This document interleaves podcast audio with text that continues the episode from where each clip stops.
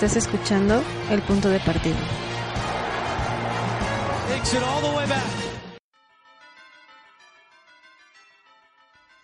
Hola a todos, bienvenidos al Punto de Partido. Yo soy Rafa Ramírez y bueno, eh, toca revisar lo que ha pasado durante esta semana 6.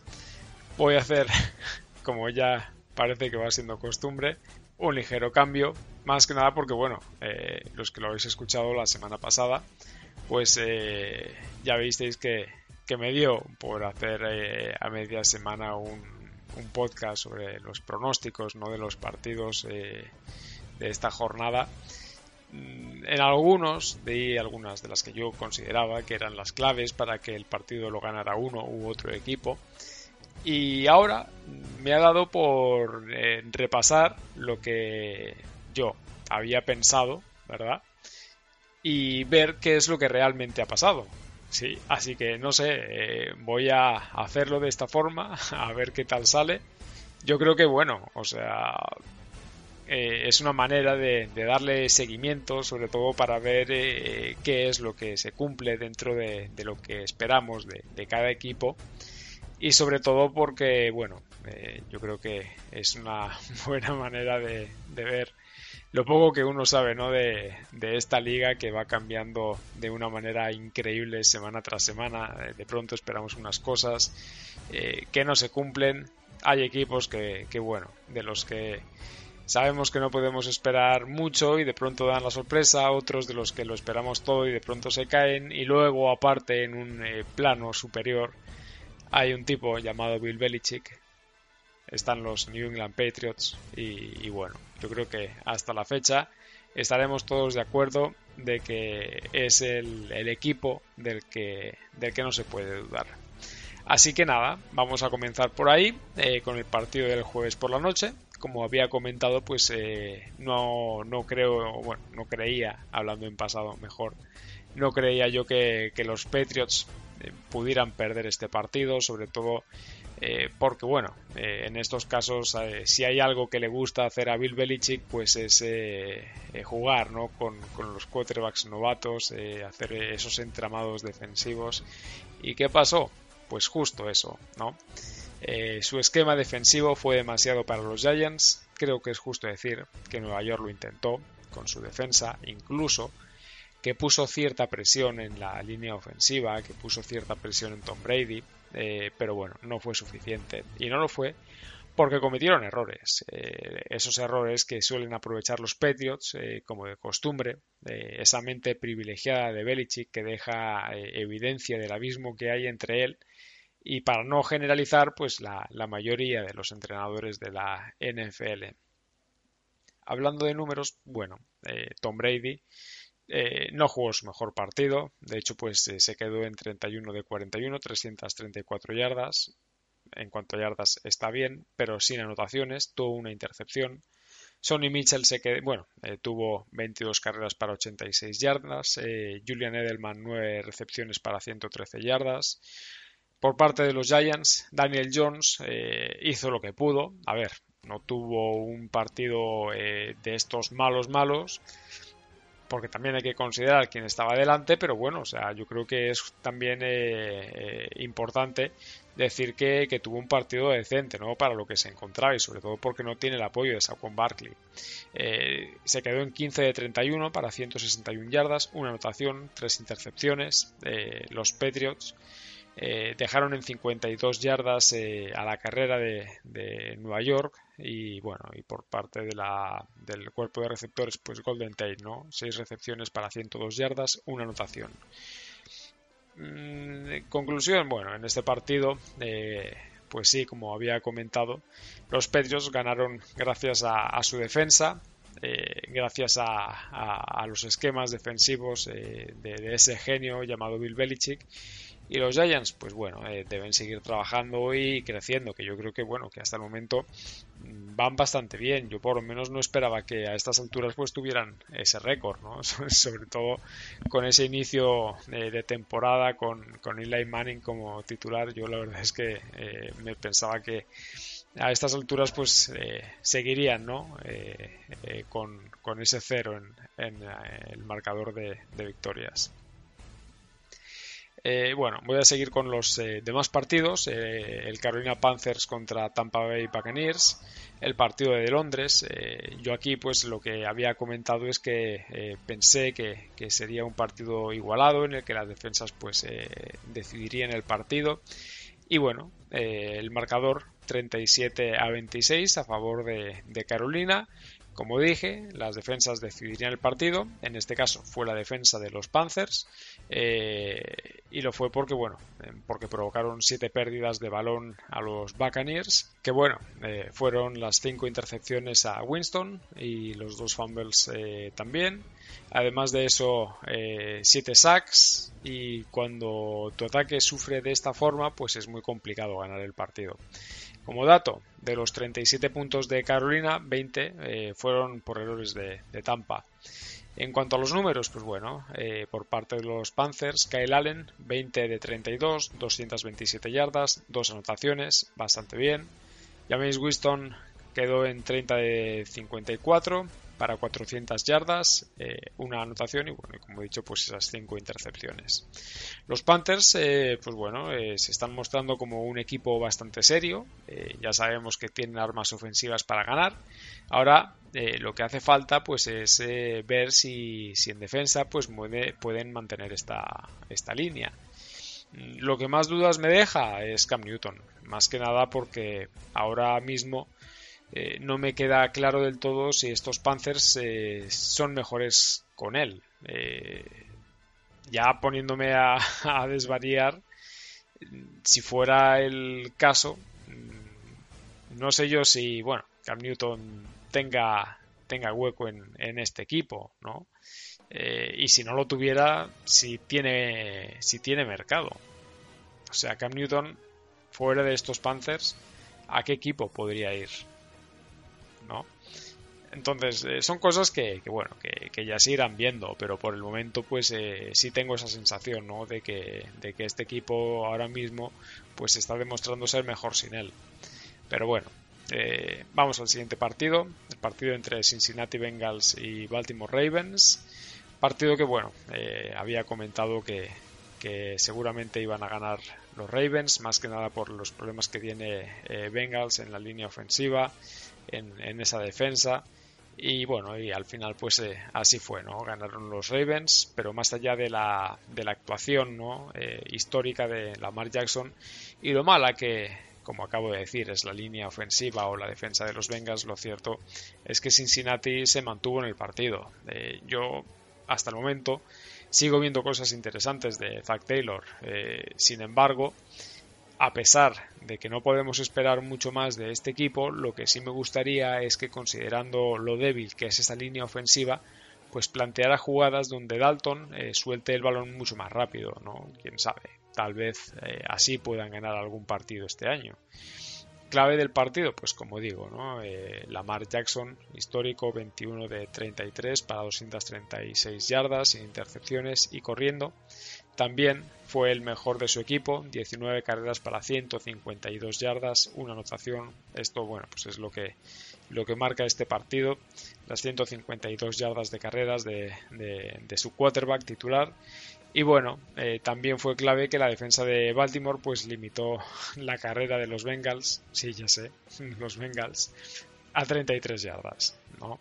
Que no sé yo qué, qué mérito pueda tener eso, pero bueno, ahí queda. Eh, siguiente partido, el de Seattle Seahawks contra Cleveland Browns, resultado final 32 a 28. Yo había planteado que bueno, que, los Browns podían llevarse este partido, más que nada por cómo venían, ¿no? Eh, tanto porque venían de, dar mala imagen, eh, porque era un partido vital para ellos, porque la secundaria de, los Seahawks era su, su punto débil, y los Browns podían hacer daño por ahí. Pues bueno, al final del partido sí, es cierto, estuvo igualado, pero ganaron los Seahawks. Eh, si la semana pasada, eh, como estoy comentando, ¿no? dije que era esa secundaria era lo más débil del equipo, pues esta semana van y, ganan gracias a su defensa, ¿no? Lograron cuatro pérdidas de balón, eh, de esas pues fueron tres intercepciones a Mayfield. Y bueno, a ver, también hay que decirlo, gracias a Russell Wilson, que está demostrando que, que lo del año pasado pues iba en serio, ¿no? A ver, a lo que me refiero al año pasado es que era un equipo eh, con una plantilla, pues yo creo que de las peores, ¿no? De los últimos años de, Seattle y cuando no se esperaba nada de ellos, o que por lo menos eh, si se esperaba algo, pues es que fueran uno de esos candidatos, ¿no? A, llevarse una posición alta en el draft, pues eh, acabaron siendo competitivos. Y a ver, oye, está muy bien, ¿no? Porque es así como se debe reconstruir un, un equipo, ¿no? Pero bueno, en este caso lo que está demostrando él es que con un equipo con más calidad pues es capaz de hacer maravillas. En esta ocasión terminó con 295 yardas, dos anotaciones, eh, además de otra anotación en carrera. Buen partido también para Chris Carson, eh, que por tercer partido consecutivo pues también logró anotar. Y por parte de los Browns, pues lo dicho, ¿no? Tres intercepciones a Mayfield, eh, entre ellas pues una que fue la que decidió el partido que aunque no lo parezca, pues eh, parece que comienza a soltar un poquito más rápido el balón. Eh, aquí pues Mayfield tiene un problema parecido ¿no? al, de, los Bengals con esa línea ofensiva. Ahí, ahí sí es clave ¿no? que el entrenador eh, sea capaz de, ver esas deficiencias en, esa línea y sobre todo pues plantear pues jugadas en las que el balón sale más rápido tanto para que el quarterback no se vea tan afectado. A ver, que el quarterback también tiene que ser capaz de, tomar buenas decisiones, ¿no? Y en este caso, pues es lo que hace falta eh, trabajar a lo mejor un poquito más con, Mayfield, eh, que tome mejores decisiones eh, o lo que es lo mismo, ¿no? Que, por lo menos pues no cometa tantos errores. y bueno, o sea, ya para cerrar esto, yo comienzo a preguntarme si, si estos Browns, los Browns de este año, serían mejor con Greg Williams que con Kitchens, ¿no? Hasta el momento, pues bueno, me deja serias dudas porque tengo la sensación, o sea, me imagino que vosotros también, ¿no? Que con la calidad que tiene Cleveland mm, podría dar más de sí, ¿no? Y que parte de ese problema pues viene eh, derivado de, la incapacidad del entrenador para eh, pues para hacer para hacer su función, ¿no? Para ejercer como, como tal. Pero bueno, pasamos al siguiente. Eh, fue la victoria de los Texans ante los Chiefs, ¿de acuerdo? Eh, partido que termina con marcador de 31 a 24. Había comentado ¿no? que cuidado con la defensa de los Chiefs, eh, que son el tercer peor equipo contra la carrera y que Carlos Hyde podía aprovecharse. Y, bueno, aquí pues varias cosas. ¿no? Lo primero, pues sí es importante reconocer el mérito de, de Bill O'Brien en la victoria de estos Texans, porque, a ver, el partido lo comenzaron perdiendo de 14 y tuvo la capacidad para ajustar eh, y sobre todo, pues su play calling fue, fue clave, ¿no? Además de esto, mm, repito, ¿no? Reitero, la semana pasada dije esto, ¿no? Eh, acerca de la defensa de los Chiefs, eh, cuidado con Carlos Hyde, que lo podía aprovechar y al final pues lo aprovechó, ¿no? 116 yardas para él y una anotación. De Son Watson también corrió, para 42 yardas, dos anotaciones eh, en total. Los Chiefs pues permitieron 192 yardas en carrera y en cuanto al pase pues eh, también fueron mejores y, sí, como dije, eh, Son Watson eligió este partido para plantear la candidatura de los Texans a equipo a considerar este año. Mahomes, por el contrario, pues bueno, dio mejores sensaciones que, la semana eh, anterior y quedó en 19-35, 273 yardas, 3 anotaciones, una intercepción. Sin embargo, el ataque pues eh, no termina de, carburar eh, como de costumbre y la defensa de los Texans pues ejerció una presión constante que lo que hizo pues fue provocar que, bueno que, que, Kansas tuviera que despejar en los momentos importantes del partido ahora mismo, pues bueno, yo creo que es pronto, ¿no? Para decir eh, que Kansas eh, se está cayendo o que Mahomes no es lo que pensábamos, sobre todo porque, a ver, o sea, viene de, tener esos problemas, ¿no? Con, el tobillo. y esta liga, pues es súper competitiva. Yo creo que, es normal que estas cosas pasen, sobre todo cuando estamos hablando con dos equipos con, tanta explosividad, ¿no? En, su ataque. por el momento, bueno, pues quedan, creo que quedan los dos con, con el mismo récord y bueno, hay personas que van a pensar que, los Chiefs comienzan a, dar muestras de debilidad. Sí, es cierto, en defensa, ¿verdad? Yo creo que, bueno, o sea, que, ya casi casi cualquier eh, equipo que, que pues eh, que les toque jugar contra ellos van a saber por dónde atacar, ¿no? Que, que es en el juego de carrera. Pero por otra parte, a ver, es que también les tienes que ganar eh, en cuanto a la anotación, ¿no? Y, si tú ahí a lo que vas a provocar es a que Mahomes sea el que, el que te eh, gane el partido, pues oye, o sea, discúlpame, pero o sea, sí tienen la calidad para ganártelo. Pero bueno, eh, ya veremos qué, qué pasa. Vale, continuamos con el Washington Redskins contra Miami Dolphins. Si la semana pasada dije que no me sorprendería una victoria de los Dolphins, pues estuvieron a nada. Incluso creo que podemos decir que los Redskins sobrevivieron. Y claro, ahora viendo eh, el partido, eh, ¿qué fue lo que pasó? Si tiene una ventaja de 17 a 3 al iniciar el último cuarto. Pues que Flores decidió cambiar en el tercer cuarto a Josh Rosen, que llevaba 85 yardas y dos intercepciones por Fitzpatrick. Y a partir de ahí pues 12 de 18, 132 yardas, una anotación y hasta pareció que los Dolphins pueden jugar mejor. A ver, eh, a mí lo que me gustaría es que alguien me explicara lo de este tipo. Eh, es una máquina cuando quiere, cuando tiene ganas de jugar y lamentablemente eso es casi nunca o, qué demonios pasa aquí. A pesar de eso, a ver, el titular parece que va a seguir siendo Rosen. Eh, yo creo que bueno, que clave eh, para este partido, pues la carrera de los Redskins. Eh, Peterson hizo 23 carreras para 118 yardas, pero claro, o sea, son ante los Dolphins. Y Case Keenum, pues bueno, tuvo un día tranquilo, sin intercepciones, que parece ser noticia, pero claro, ante los Dolphins. Yo hasta el momento, pues bueno, o sea, eh, no, no quito el dedo del renglón en cuanto a Miami, pero claro, en cuanto a Washington, pues muchas dudas, ¿no? Eh, sobre todo porque, bueno, es de esos equipos de los que parece que a priori se espera un poquito más de ellos y, bueno, hasta el momento pues eh, en el saco de las decepciones. También eh, el Philadelphia Eagles contra Minnesota Vikings, resultado 20 a 38 para los Vikings. Pasó todo lo contrario a lo que dije, eh, si recordáis, pues eh, había comentado que los Vikings debían centrarse en la carrera y olvidarse de que Kirk Cousins les ganara el partido. Y bueno, sí consiguieron 122 yardas corriendo eh, y Cousins les ganó el partido, ¿no? Con 22 de 29 para 333 yardas, 4 anotaciones, importante esto. Y madre mía, lo que son las cosas, ¿no? desde el 2010, cuando Brett Favre estaba en los Vikings, ningún quarterback había lanzado para más de 300 yardas y cuatro anotaciones en casa. Va Kirk Cousins y lo hace el domingo. Desde el 2000, cuando Randy Moss estaba en los Vikings, ningún receptor había conseguido dos touchdowns de más de, 50 yardas. Eh, Stephon Diggs va y lo hace el domingo. En fin, situación complicada para los Eagles que a pesar de haber estado cerca de remontar, pues eh, se quedaron a las puertas y más que nada porque, bueno, Kirk Cousins decidió el partido al final. Eh, importante victoria para Minnesota, mm, que parece que, bueno, que durante estos dos últimos partidos eh, Cousins comienza a jugar un poco mejor, parece que, a alguien le ha tocado ahí el, el, orgullo, pero claro, o sea, esto lo que provoca pues es que Filadelfia ahora mismo pues esté en un mar de dudas. Así que va, vamos a ver cómo, cómo se soluciona esto. Seguimos con el New Orleans Saints Jacksonville Jaguars. Eh, partido trampa, había dicho. Vaya tela.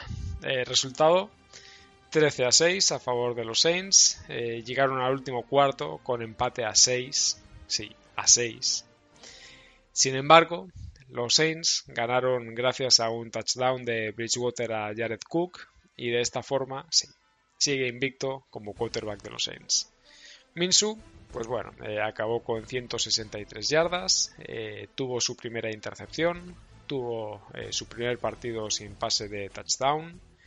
Bridgewater, 24 de 36, 240 yardas, un, una anotación.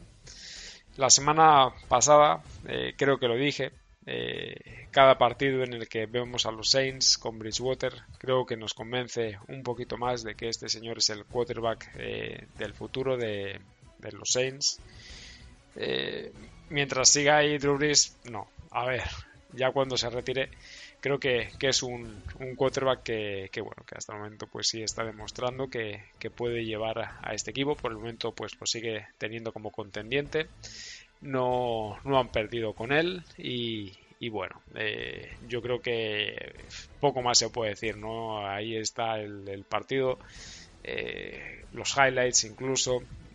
Es un quarterback que, en Minnesota, cuando estuvo ahí, pues eh, ya demostró de lo que era capaz, sobre todo pues de, de hacer de un equipo como, como los Vikings en aquel, en aquel año, pues un serio aspirante y que bueno, que, en el momento en el que tuvo esa lesión y el proyecto de Minnesota pues parece que comenzó a caerse, pues fue en parte también eh, debido a que, a que no se logró encontrar un quarterback de, garantías, porque si no eh, recordad eh, que en aquel año a, quién fue al, al, que ficharon, ¿verdad? Y, y sobre todo pues lo que duró en, en ese equipo. Ahora, pues bueno, Bridgewater tiene la oportunidad de New Orleans y es evidente que la está aprovechando muy bien. También vamos a continuar ahora con el partido entre Atlanta Falcons y Arizona Cardinals. Victoria para los Cardinals, 34 a 33. Este era un partido que los Falcons necesitaban ganar sí o sí para mantener opciones eh, de pelear por una plaza en playoffs. Matt Ryan eh, logró 30 de 36, 356 yardas, 4 anotaciones y aún así van y pierden. Es en serio. Eh, adiós a la temporada para los Falcons. Y por otra parte, eh, los Cardinals bien, Kyler Murray jugando bien, un quarterback que se está mostrando en su primer año sobrio, tomando buenas decisiones, se le ve cómodo, se le ve tranquilo y esta semana pues lo respaldan sus 340 yardas de pase, sus 3 eh, touchdowns y además de eso pues sus 32 yardas en, carrera, ¿no? Poco más que decir, realmente, o sea, lo de los Falcons este año es un despropósito, lo de los Cardinals pues eh, creo que no se esperaba nada de ellos y, lo están haciendo bien, bien por su head coach, eh, bien por, por eh, cómo se está mostrando Kyler Murray y, bueno, y pues eh, a seguir esa, esa evolución. Vamos a uno de los partidos de la jornada, por lo menos de los partidos más esperados, el San Francisco 49ers contra Los Ángeles Rams. si dije que este era un partido para evaluar si los 49ers son de verdad, creo que, bueno, es justo decir que el resultado es que son reales. Ganaron 20 a 7 a los Rams y, bueno, eh, la línea ofensiva de los Rams sigue generando inseguridad en Goff. Goff sigue sin generar confianza en su línea. No sé yo si van a ser capaces de arreglar este problema y lo digo porque Goff se quedó en 78 yardas totales lo que quedó claro es que los 49ers fueron mejores que ellos en todos los sentidos, dominaron en ataque, dominaron en defensa. Garópolo consiguió 24 de 33 para 243 yardas y la defensa de San Francisco limitó a los Rams a 78 yardas. Como digo, ¿no? estas 78 yardas de, de Goff y 109 eh, eh, yardas en, en carrera. Y ojo, que se supone que el ataque de los Rams es uno de esos ataques top de, esta liga. A pesar de que los 49ers ganaron y de que hasta el momento parecen candidatos, eh, hace falta tiempo para saber eh, dónde está su techo. Si algo nos ha demostrado este deporte, eh, bueno, sobre todo pues el deporte norteamericano, es que la narrativa se escribe a muy corto plazo, ¿vale? Y ya sé que lo he repetido muchas veces, pero es que en la NHL eh, los Blues ganaron la Stanley, eh, cuando durante un momento de la temporada fueron el peor equipo de la liga. En la NBA, eh, Toronto apostó todo a un año y ganaron juntando piezas de las que pues no sabíamos si iban a, encajar, si iban a funcionar. Y, y, oye, este título a ninguno de estos dos equipos se los quita nadie, ¿sabes? Eh, entonces, considerando esto, y, esto es muy reciente porque fue apenas temporada pasada, quién sabe si tal vez este año no sea el año de los 49ers. yo ahí lo dejo, ¿verdad? Pero que cuando sus eh, líneas, sus piezas hacen clic y comienza a encajar todo, oye, yo creo que no hay que desaprovechar eh, ese momento para ir a por todas. Y si este año San Francisco tiene esa oportunidad, pues oye, adelante. Eh, por otra parte, bueno, pues los Rams, como digo, ¿no? Eh, dejando, dejando dudas, sobre todo pues en, esa, en esa línea, los problemas con, con Jared Goff creo que se van evidenciando un poquito más. Y bueno, a la hora de plantear los, los partidos, los, los, rivales, pues eh, a ver, si yo fuera el entrenador de un equipo que se enfrenta a, a, los Rams, pues yo iría a plantearlo para, a ver, que Jared Goff me, me gane, a ver si es capaz. ¿sabes? Pero bueno, nada. Seguimos eh, con el siguiente. vaya tela, vaya tela tiene este partido. Dallas Cowboys contra New York, Jets. Eh, la semana pasada no me paré nada, nada, nada, absolutamente en este partido. No había manera de que los Dallas Cowboys pudieran perder este partido, pues eh, aún así lo perdieron. pero a ver, ¿por qué ganaron los Jets? La verdad, yo digo que por suerte. Es cierto que tuvieron eh, una buena defensa y algunas jugadas importantes, como la anotación de Robbie Anderson de 92 yardas, pero también es cierto que pudieron haber perdido el partido si no hubiera sido por la incapacidad de, Garrett para tomar mejores decisiones, o, ese final de partido eh, marcado por las continuas eh, faltas ¿no? en, ambos equipos. conclusión, Dallas, con la calidad de, que tiene su plantilla, se nos está rompiendo de una forma deleznable. Y, su eslabón más débil es sin ninguna duda Jason Garrett. Eh, por favor, de verdad, que alguien le diga a Jerry Jones que lo mande a casa ya. Porque no sé, no termino yo de entender qué más tiene que pasar para que se dé cuenta de que con él no irán a ninguna parte.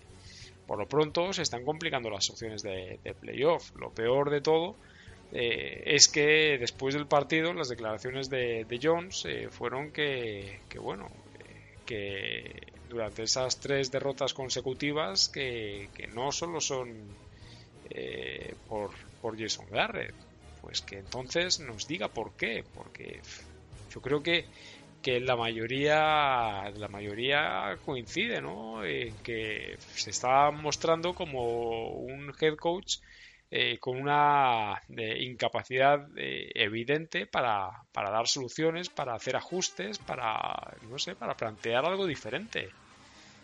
los Jets, por otra parte, pues bueno, como digo, tuvieron esa suerte pese al buen entre comillas trabajo en defensa yo no espero nada de ellos este año eh, y me parece una lástima porque bueno o sea es un equipo menos ¿no? en, la NFL eso sí a ver eh, Sam Darnold da la sensación ¿no? Eh, de que puede llegar a ser un buen quarterback si es que se sabe trabajar bien con él pero claro no sé yo si si Greg Williams es el entrenador indicado para, para esto.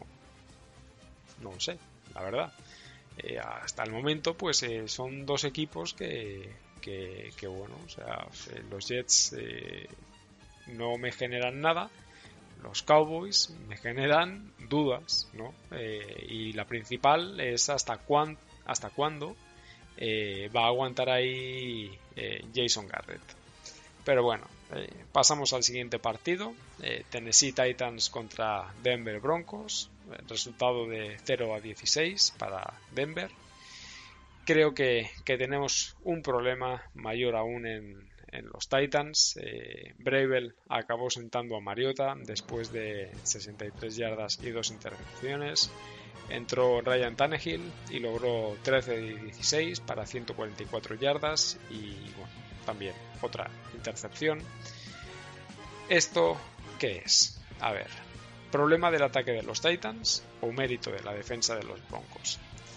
Yo creo que eh, es de ambos, ¿no? Es mérito de ambos. Eh, es cierto que la defensa de Denver está dando ese paso adelante, eh, está comenzando a, hacer clic, pero al igual que la defensa de los Broncos mejora, el ataque de los Titans empeora y, por momentos me genera cierta frustración. Ahora mismo yo no sé quién es mejor, si Tannehill o Mariota, o en su defecto, quién es menos malo. Y, jode, porque Mariota parecía tener un buen futuro eh, como, como 4A cuando llegó a la NFL, Pero a ver, o sea, yo ahora mismo me pongo a pensar y, recuerdo que, el año que llegó, el año, bueno, su, año de rookie, eh, habían muchos que dudaban de, su adaptación ¿no? Eh, a un equipo como el de los Titans. Eh, por lo pronto, lo que está claro es que se le está acabando el crédito y quién sabe si tal vez Tennessee el año que viene pues se dedique a buscar un, quarterback en el, en el draft. Si es así, pues que se pongan a la fila, porque creo que hay bastantes equipos que, van a estar en busca de, quarterback. Pero bueno, como digo, eh, la clave del partido, pues la defensa de Denver. Eh, siete capturas, además de tres intercepciones. Yo creo que, que bueno, que la defensa de, los Broncos de seguir por este camino, pues eh, pueden hacer que, sean evidentemente un poco más competitivos, pero más allá de esa de esa mejora en, defensa, pues sobre todo que, vayan sacando resultados. Por lo pronto, pues el siguiente partido es un poquito más complicado yo creo que, bueno, que va a ser una, una, buena forma de ver en, qué momento está ¿no? Eh, esa defensa y a ver hasta dónde puede llevar al equipo. Porque si está claro es que yo de, yo flaco no me fío nada, ¿eh? esto creo que, ya lo sabéis. Bueno, eh, continuamos con el Pittsburgh Steelers contra Los Ángeles Chargers. Y vaya tela, otro más, ¿no? Si había un partido que los Chargers podían ganar para no descolgarse, era este. Y sobre todo con unos Steelers que venían en cuadro, con, con bajas, eh, pero bueno, a pesar de eso no, supieron o, no quisieron eh, aprovecharlo y, lo perdieron. ¿El motivo? Pues bueno, eh, se quedaron con solo 32 yardas de carrera los Chargers. Philip Rivers, a pesar de sus 320 yardas, no tuvo un buen partido, logró dos anotaciones, dos intercepciones, pero sobre todo si hay una clave para que los Steelers se llevaran el partido, eh, creo que, fue la defensa, ¿no? Eh, no hay más y lo mejor de su defensa fue Devin pues, impresionante el, partido que, hizo. Los Chargers irreconocibles después del año pasado, igual que los Steelers, pero al contrario que los Chargers, tengo la sensación de que los Steelers por lo menos tienen una base sobre la que construir y esa base es indudable que es su defensa. ¿no? Entonces, a ver, podemos decir que es su defensa porque el ataque está en cuadro, ¿no? Porque estamos jugando con, bueno, estamos, están jugando, yo no soy de los Steelers, están jugando con el tercer quarterback, eh, han perdido mucho talento, ¿no? Con la salida de Antonio Brown, con la salida de Le'Veon Bell, eh, pero claro, o sea, Conner es un buen jugador, eh, Yuyu es un buen jugador, o sea, tienen ahí armas eh, decentes, tienen jugadores que, bueno, que pueden sacar el partido. La línea ofensiva, a ver, o sea, a lo mejor ahora mismo pues no, no está en su mejor momento, pero recordemos que el, año pasado se consideraba, ¿no? Una de las mejores de, de la NFL esta temporada yo la verdad, o sea, no espero que los Steelers vayan a hacer nada importante, pero a ver, quién sabe, ¿no? Cuando hay talento, pues eh, los partidos suelen, suelen salir. Eh, eso no quiere decir que, bueno, o sea, que con lo que hayan perdido, pues eh, vayan a seguir siendo igual de competitivos. Pero bueno. vamos a cerrar ya el, el programa de hoy con el partido del Monday Night. Detroit Lions contra Green Bay Packers. Resultado, bueno, increíble. ¿no? Eh, había comentado yo que los Packers eh, son mejor equipo que, los Lions. Creo que, a ver, que, o sea, todos van a estar de acuerdo conmigo, ¿no? O sea, es, algo lógico. Los Packers son mejores que los Lions. Eh, pues los Packers estuvieron a nada de perder el partido y lo hubieran perdido si no fuera por los errores arbitrales. Yo, a ver, eh, me, levanté esta mañana casi a las 6 de la mañana para ir a trabajar y, bueno, y al mirar el móvil pues vi que tenía una notificación, bueno, ya veis los resultados de los partidos ¿no? que, llegan. Eh, iban ganando los Lions y claro, o sea, lo vi y dije, hostia, tú que han perdido los Packers y faltaba nada para terminar, ya pues, no lo volví a ver hasta que iba llegando al, trabajo y cuando lo vuelvo a ver eh, veo que han ganado los Packers no sé, en ese momento eh, lo primero que pensé, que bueno, que hasta el momento pues sigo pensando es que los Packers están teniendo una suerte increíble. O sea, la misma suerte que le está faltando a Detroit. Si no ganan gracias a su defensa, eh, ganan por Rogers. Eh, si no ganan por Rogers, ganan eh, como la semana pasada, ¿no? Gracias a Aaron Jones. este lunes van y ganan gracias a los árbitros. Estos Packers me dejan una sensación muy extraña, ¿no? Talento es indudable que hay. suerte parece que también. Pero ¿hasta cuándo? Ellos van ganando. Y de verdad eh, que por una parte pienso que, bueno que son de esos equipos que, dan miedo pero también tengo la sensación de que no terminan de ser constante en, todas sus líneas. Si llegan a conseguirlo pues bueno podríamos eh, hablar de un candidato serio y sobre todo pues eh, si, si, llegan a conseguirlo claro o sea cuando ya estamos en diciembre. Pero claro si no lo consiguen o si siguen eh, en esta línea, o sea, va a llegar un momento en el que a lo mejor en un partido de estos clave pierdan, ¿verdad? Y quién sabe si en ese momento no significa esa derrota quedarse eh, fuera de playoffs o, a lo mejor pues eh, quedar eliminados en, ronda de comodines o, yo que sé, o en finales de conferencia. Eh, pero bueno, la sensación de esta hasta el momento pues no, no, me la quita nadie, ¿no? O sea, reconozco los Packers como un equipo eh, serio, como un equipo candidato, pero tengo esa, esa espinita, ¿no? Y, esto lo digo más que nada porque, a ver, o sea, ¿cuántos años llevamos viendo a Aaron Rodgers hacer cosas increíbles? Y, hasta cuándo vamos a esperar para, para ver algo más de, de estos Packers? Eh, yo creo que, a ver, que a lo mejor estáis de acuerdo conmigo, pero esa sensación de que Green Bay está malgastando los mejores años de Rogers está ahí y, es evidente. La, NFL es una liga corta, eh, es una temporada corta. Mm, yo creo que, bueno, que, que, se plantea todo para decir, ese es este año, siempre es este año. Eh, pero ¿cuántos años llevamos así? ¿Y, cuántos años eh, se, han, eh, se han malgastado ya? No quiero decir con esto yo que, bueno, o sea, que esto vaya a seguir así o que esto vaya a cambiar este año. O sea, quién sabe, ¿no? Al final, pues hay mil historias en la NFL. Pero la sensación que yo ahora mismo tengo, pues es que sí, están teniendo suerte. igual que como acabo de decir hace un momento, o sea, los Lions eh, si nos paramos a mirarle eh, lo que ha pasado en cada uno de sus partidos, pues a lo mejor podrían tener mejor eh, récord, ¿verdad?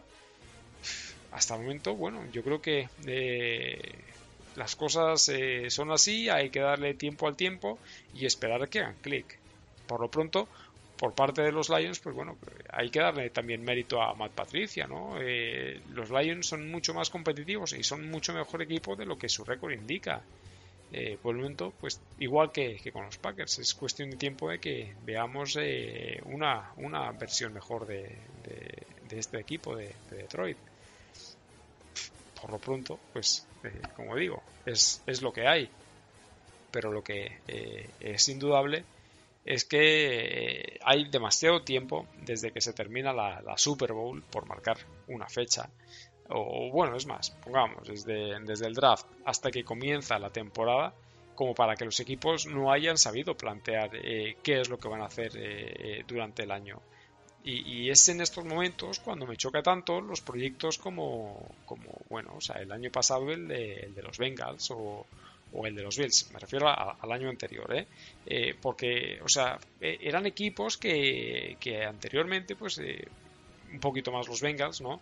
Habían sido un poquito más competitivos, pero claro, o sea, eh, si tú eh, eres eh, un head coach con tantos años en la NFL como en aquel momento era Marvin Lewis, tú no me puedes decir que no sabes que un equipo se comienza a construir por el quarterback, por la línea ofensiva.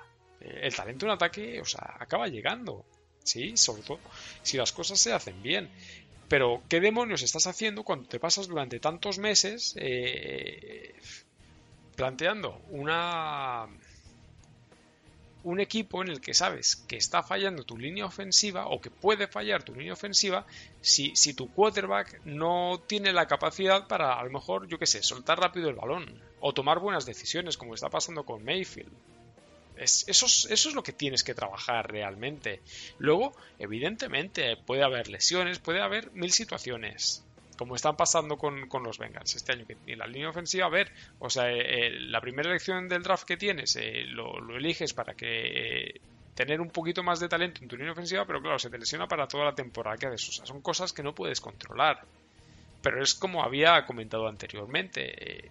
y tu capacidad para prevenir este tipo de situaciones, no puedes plantear una temporada de, yendo, yo que sé, a lo loco y decir, bueno, pues sabes que estos son mis titulares, pero si se me lesiona, yo que sé, mi jugador estrella, pues me quedo a cuadro, me quedo sin nada. O sea, no puedes hacerlo.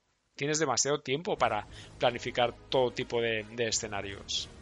Y, lo que me choca es que este año pues tengo la sensación de que nos estamos quedando sin muchos equipos. O sea que hay muchos equipos que no están compitiendo. Desde los Bengals, desde los Dolphins, desde los Falcons, eh, yo qué sé, o sea, los Jets, o sea, hay, hay, una cantidad de equipos con los que no se están contando que, me parece eh, eh, aberrante, a pesar de que un domingo cualquiera pues te puedan ganar. Pero hasta el momento no son competitivos. La cantidad de equipos muy buenos es infinitamente menor que la cantidad de equipos muy malos. Y entre medio, o sea, hay una cantidad de equipos eh, en ese limbo al que me refería la semana pasada, que, no sabes si una semana te van a dar una buena versión o una mala versión, eh, que, bueno, que, aquí como, como, como definición más clara está James Winston, que, una semana, yo que sé, te hace 400 yardas y, no te hace ninguna intercepción, y a la siguiente semana te hace 100 yardas y te hace 4 intercepciones. Te quedas pensando, bueno, o sea, ¿dónde está tu constancia? O sea, jugadores como, como, como Ryan Fitzpatrick, que, que, a ver, sabes que hay talento ahí porque lo ha demostrado en, en, muchas ocasiones. Pero que por otra parte, o sea, hay veces que sale y te hace un partido que dices, madre mía, o sea, ¿de dónde ha salido este tipo? En el peor sentido, me refiero. Pero que, bueno, en fin, yo, yo qué sé, yo, yo creo que ya estoy desvariando, ya, ya es tarde. Eh, por el momento, pues bueno, lo, lo vamos a dejar aquí. Eh, si tenéis algún comentario o algo, pues eh, ya sabéis, ahí está la, caja de, comentarios en, en iVoox, si no en, el correo del podcast. Eh, recuerdo, es el, punto podcast voy a tratar de, bueno, de esta semana, si, si hago de nuevo, que yo creo que sí, lo de los pronósticos para la siguiente, pues hablar de, de esos handicaps a ver, a ver qué. Porque bueno, o sea, yo lo primero que, pensé es eh, esto de los handicaps, ¿a qué se refiere? A lo de, a lo de las apuestas, ¿no? Las apuestas con handicap. Pero bueno, quiero entender que, se trata de, las dificultades ¿no? que se puede encontrar un equipo a la hora de plantear el, partido. Si es así, pues bueno, creo que eh, es algo que, sí se puede hacer. Eh, por lo pronto, pues bueno, eh, esto es todo. Ya me estoy enrollando demasiado. Gracias por escuchar esto y, bueno, y hasta pronto.